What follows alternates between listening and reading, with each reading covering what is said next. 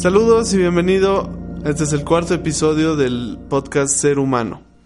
Y de nuevo eh, quiero darle muchas gracias a todas las personas que eh, lo escuchan, que se suscriben y que envían algún mensaje, alguna reacción a los episodios. Quiero invitarles a que puedan seguir haciéndolo y también de la misma forma que pueda hacer con este. Eh, este cuarto episodio quiero enfocarme, eh, contarte acerca de un libro que estoy leyendo y una historia que me llamó bastante la atención en la Biblia, que es la, historia de Jesús y Saqueo. Entonces, eh, bienvenido a este cuarto episodio. El título es Amigo de Pecadores.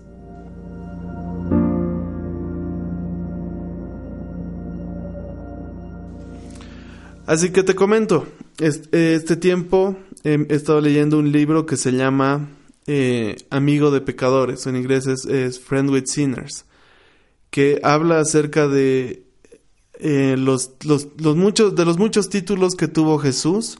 La gente le, le dijo muchas cosas. Algunos decían que era Dios, otros decían que era hijo de Dios, otros decían que era el Mesías.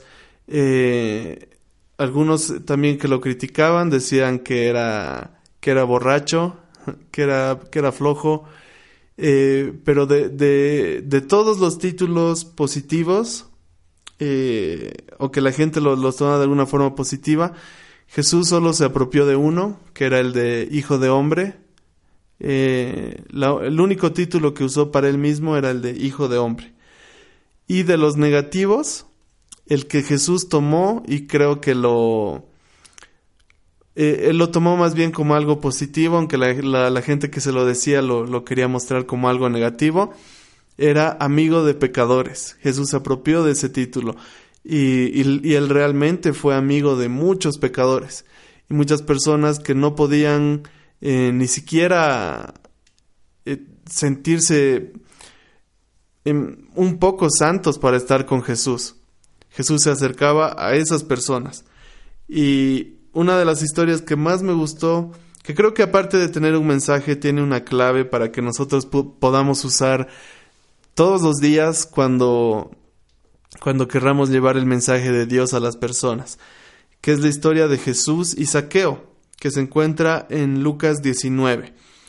Y ahí vamos a leerlo juntos. En el versículo 1 empieza y nos dice, Jesús entró en Jericó Allí vivía Saqueo, un hombre muy rico que era jefe de los cobradores de impuestos. Saqueo salió a la calle para conocer a Jesús, pero no podía verlo, pues era muy bajito y había mucha gente delante de él. Entonces corrió a un lugar por donde Jesús tenía que pasar y para poder verlo se subió a un árbol de higos. Cuando Jesús pasó por allí, miró hacia arriba y le dijo Saqueo, bájate ahora mismo porque quiero hospedarme en tu casa. Saqueo bajó enseguida y con mucha alegría recibió en su casa a Jesús. Cuando la gente vio lo que había pasado, empezó a criticar a Jesús y a decir ¿Cómo se le ocurre ir a la casa de este hombre tan malo? Después de la comida, Saqueo se levantó y le dijo a Jesús Señor, voy a dar a los pobres la mitad de todo lo que tengo, y si he robado algo, devolveré cuatro veces esa cantidad. Jesús le respondió Desde hoy tú y tu familia son salvos, pues eres un verdadero descendiente de Abraham. Yo, el Hijo del Hombre, he venido para buscar y salvar a los que viven alejados de Dios. Entonces, qué increíble cómo Jesús, en primer lugar, eh, sabía usar las cosas que, tenía en la tierra. Eh, Jesús fue, un, fue un, hombre que tenía cierta fama. Y tal vez fue esa, esa fama lo único que atrayó a, a Saqueo. Lo que nos dice acá es que Saqueo quería conocer a Jesús. Había escuchado tantas cosas que, que siendo un hombre rico, siendo un hombre que, que tenía una, una posición, tenía un trabajo que le permitía tener ciertas riquezas, era un hombre que estaba lejos de, lejos de Dios y, y, escuchó acerca de este Jesús y le dio la curiosidad de, de quién será este Jesús. Yo quiero conocerlo, yo quiero verlo. Y luego nos explica que él sale a la calle y no podía verlo. Dice, era muy bajito y había mucha gente delante de él. ¿Y cuántas veces nosotros nos sentimos igual que Saqueo? queremos estar con Jesús, queremos ver a Jesús, conocerlo, pero nos sentimos bajitos, nos sentimos que, que no que no podríamos como que apreciarlo bien, tal vez por, por nuestras fallas, nuestro pasado, nuestro presente incluso. Podemos sentirnos muy, muy por debajo de lo que debe ser para, para alguien que pueda ver a Jesús. Y, y lo segundo que nos dice es que ve a mucha gente delante de Él. ¿Cuántas veces te sentiste que toda la gente está delante de ti en el reino de Dios? Que hay gente que, que puede, que puede, que, que tiene como que una comunicación cercana con Dios y, realmente lo ves como, como personas altas y tú no puedes estar cerca de, de Jesús. Pero Saqueo no se rindió y dice, corrió a un lugar y por donde, Jesús, por donde Jesús tenía que pasar y para poder verlo se subió a un árbol de higos. Imagínate un hombre bajito escalando un árbol, debe ser algo, una, una escena bien chistosa.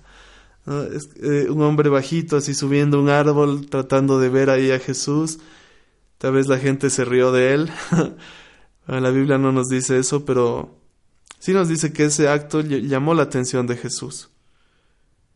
Y Jesús pasó por allí, miró hacia arriba y le dijo, Saqueo, bájate ahora mismo, porque quiero hospedarme en tu casa. Y Jesús se autoinvitó a la casa de Saqueo. No le dijo, ¿quieres que vaya a tu casa? ¿Me quieres recibir? Dijo, quiero estar contigo, quiero, quiero hospedarme en tu casa. ¿No? Tal vez esa escena que fue un poco humillante para Saqueo, eh, para Jesús fue una escena de, de, aunque le llamó la atención por lo menos. Y le dijo, dijo yo, yo quiero pasar a la casa de alguien así, yo quiero conocerlo. Y dice que Saqueo bajó enseguida y tuvo mucha alegría, por eso estaba contento y recibió a Jesús en ese momento y, y, y lo lleva a su casa y la gente ve esto. Y la gente dice, cuando vio lo que había pasado, empezó a criticar a Jesús y a decir, ¿cómo se le ocurre ir a la casa de este hombre que es tan malo? Y ahí, ahí de nuevo surge el, el título de Jesús de amigo de pecadores. ¿Cómo puede Jesús querer estar con este hombre? Sabes que lo increíble no es tanto que un pecador quiera estar con Jesús. Lo asombroso, lo increíble es que Jesús quiere estar con los pecadores. Esa es una buena noticia para todos nosotros porque todos nosotros somos pecadores. Yo creo que si la gente eh, que tal vez tiene este, este mismo corazón que, que, la, que las personas que criticaron a Jesús van a te vieran con, con o en la iglesia o sirviendo o en algún lugar eh, haciendo lo que tú haces y dirían ¿cómo puede Dios perdonar a esta persona? Porque para recibir la gracia no tenemos ningún problema cuando, cuando escuchamos para, para nosotros mismos, Jesús quiere perdonar todos tus pecados y siempre te va a amar y nunca se va a alejar de ti. Nos encanta cuando lo escuchamos nosotros, cuando escuchamos eh, para nosotros, que nos dice, oye Carlos, Jesús te ama, Jesús. Jesús te dice, yo te amo, yo quiero estar contigo, yo quiero vivir en tu casa, yo quiero ser tu amigo no tenemos ningún problema. Los, los recibimos inmediatamente, tal vez sin dudar, porque Jesús nos conquista de alguna forma. Pero a veces tenemos problemas cuando Jesús le da gracia o le extiende gracia a otras personas. Y ahí tal vez sí pensamos, ¿cómo puede Jesús perdonar a esta persona?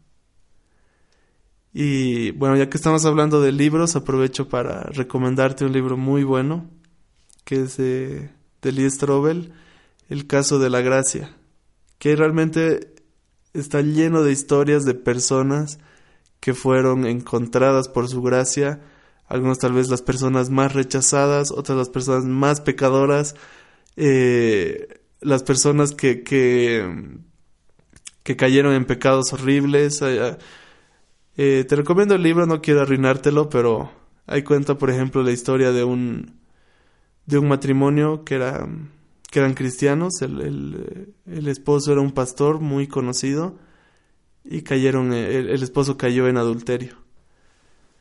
Y, está la historia de, de, un hombre que era un asesino y cómo realmente estas personas fueron encontradas por la gracia. Entonces también te recomiendo ese libro para que ahí puedas un poquito ser eh, testigo de lo, de lo, que la gracia puede hacer en la vida de las personas. Y Jesús sabía lo que podía hacer su gracia. Jesús no se lo negó a nadie, no, no, no ponía requisitos previos, no ponía algo que, que la gente tenga que cumplir para llegar a, a recibir de su gracia. Solo decía, yo quiero estar con esta persona. Eso es lo impactante. No es tan impactante que la gente pecadora quiere estar con Jesús. Que a veces pensamos que eso es lo difícil. Pensamos que lo difícil es que alguien quiera ir a la iglesia y quiera conocer a Dios.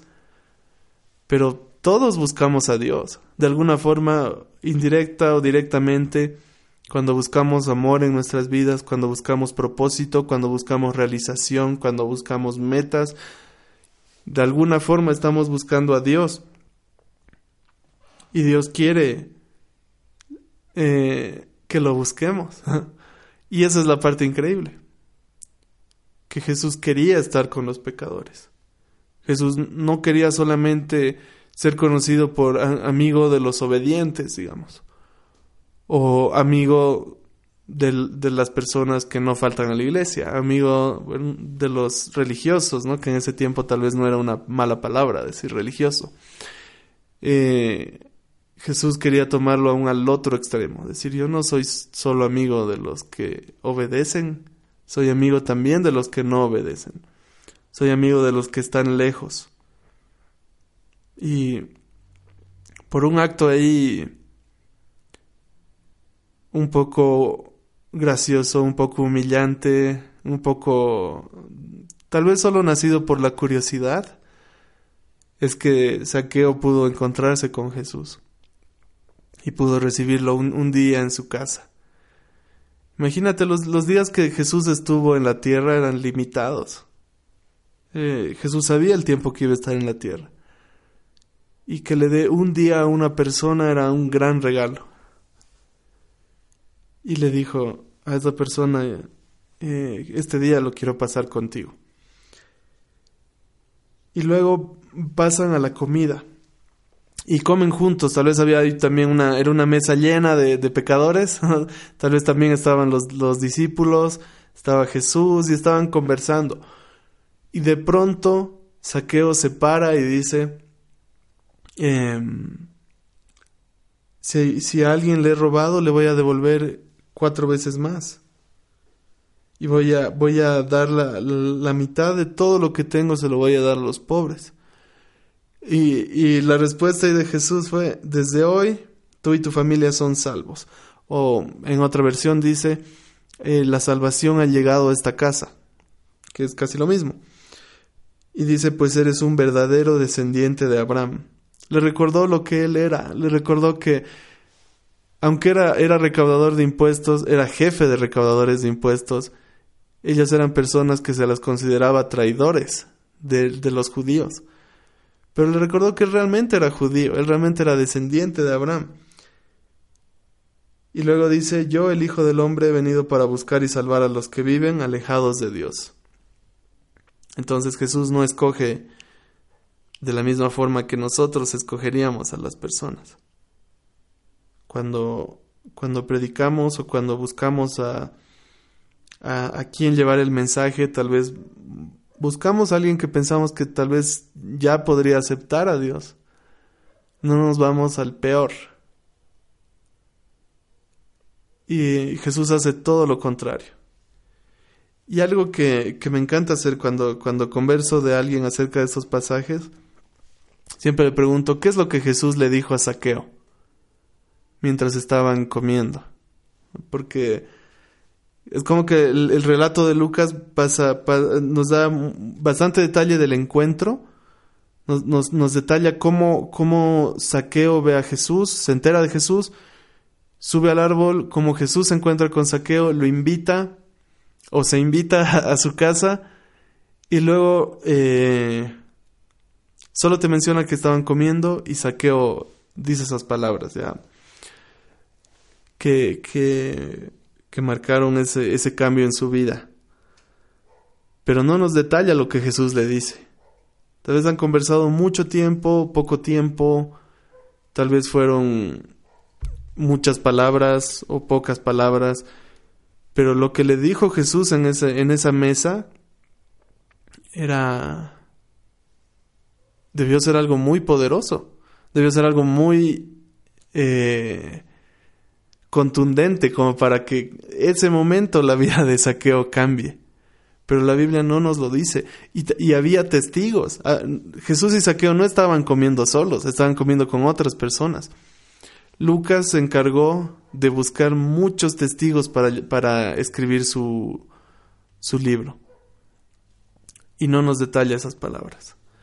Y es porque creo que nosotros estamos un poco enfocados en las palabras que tenemos, en los métodos que tenemos, en decir, esta palabra es la que funciona, porque este es el método que, que, que a mí me funcionó, podemos decir. Este es el método nuevo, este es el método más novedoso, estas son las palabras, las preguntas. ¿Qué, qué preguntas hay que hacerle cuando, a alguien cuando lo evangelizas? ¿Qué, qué, qué versículos llevarle? Queremos todo como una receta y Jesús no lo muestra, o, Lucas más bien no lo muestra. Porque tal vez lo importante no son tanto las palabras. Con las mismas palabras que tal vez nosotros nos quebrantamos, otros se reirían o tal vez les, les causaría indiferencia. Lo importante es que Saqueo estaba ese momento frente a frente conversando con Jesús.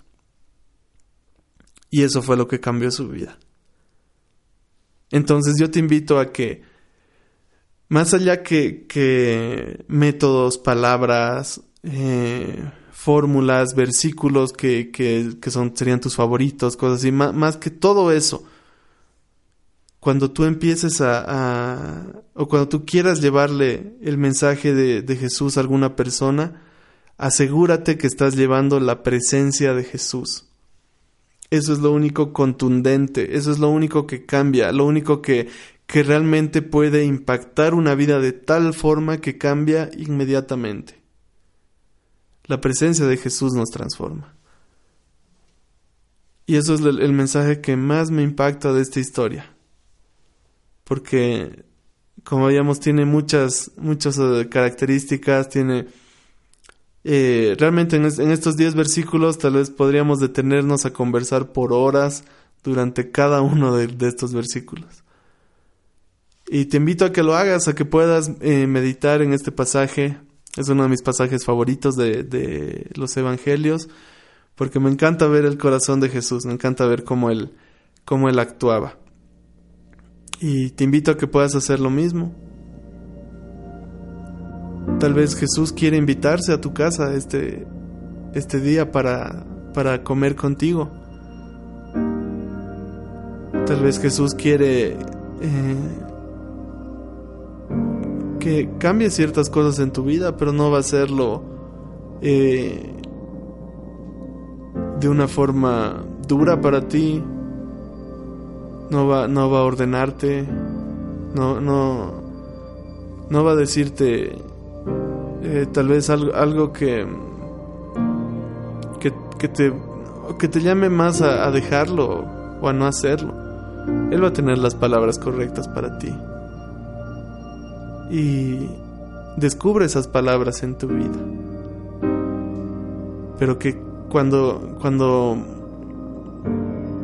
se trate de, llevar el mensaje de Jesús, tal vez lo único contundente que podemos llevar es su presencia. Así que seamos llenos de eso.